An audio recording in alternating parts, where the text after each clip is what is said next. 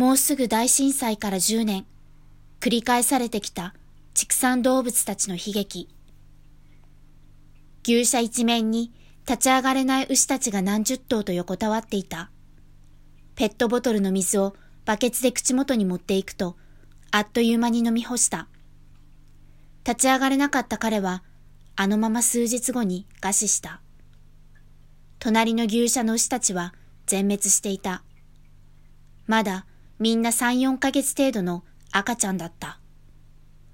別の農場では子牛用のクレートで子牛たちが一頭ずつ入れられており、そこから何かの拍子に抜け出た一頭以外、全員が死んでいた。たった一人だった。肉用牛の繁殖用に使われていた大きなメス牛も二頭を除いて全員死んでいた。残された牛たちはおとなしく私たちの髪の毛を舐めた。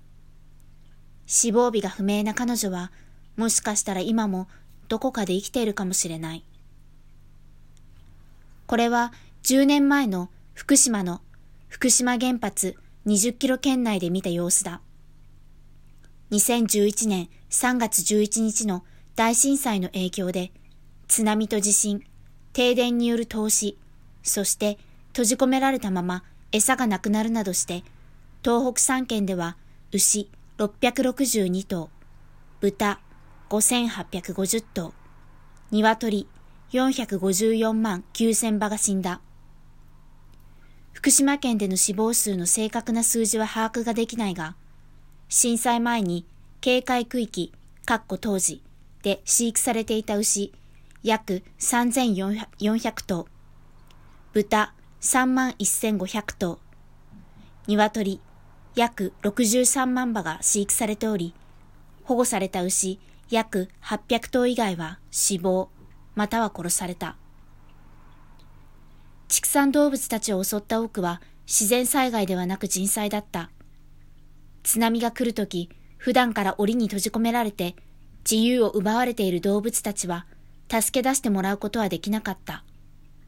津波が去った後、逃げ出していた豚は衛生を理由に殺された。福島県の原子力発電施設が被災した後、動物たちは取り残され、多くの動物が相当長い時間をかけて餓死したが、そんな中でも一部の牛農家は日々警戒区域内に立ち入り、牛の世話をし続けていた。多くの動物保護団体も警戒区域に立ち入り、動物を救助し、またアニマルライツセンターも手伝っていた経験からすると、できることはいくらでもあった。未曾有の災害であったため、どうにもならないことも多かっただろう。しかし問題は、この後の災害でも、毎回同じことが起き続けていることだ。この時の教訓は生かされていない。結局のところ、被害の数に違いはあれど、毎回数十万頭ずつ動物たちは被害者になり続けている。命を扱う畜産業者は、その命に対して責任と覚悟を持たなくてはならないのではないか。国は、行政はもっと強く指導すべきではないのか。畜産物を調達する企業だって人事ではないはずなのに、調達する際のポリシーを持ちすらしていない。命をないがしろにしている限り、命の大切さはわからないし、ましてや子供たちに教えることなんてできない。工場畜産が続く限り解決しない。災害の多い日本はより一層の対策を行うべきだが、実際には他国も毎度ものすごい数の被害を出している。守れない数の動物を飼育する限り悲劇は生まれ続ける。私たちは対症療法的な緩和策とともにこの問題の根本解決を求めている。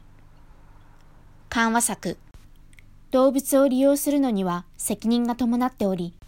最大限努力するのは当然のことではないのだろうか。命が大切と子供に伝えながら、それを実行はしなくてもいいというのはなぜなのだろうか。根本解決。工場畜産をなくさなくては根本解決はしない。あなたが肉や卵や乳製品を当たり前のように購入し続け、動物を食い続けることこそがこの問題の根本だ。10年前の東日本大震災以降、世界中で増え続ける自然災害。雪だるま式に増える畜産動物を襲う疫病。感染爆発した人獣共通感染症、かっこ新型コロナウイルス蔓延。世界はいい方向に向かっているとは思えない。根本解決を目指すべきだ。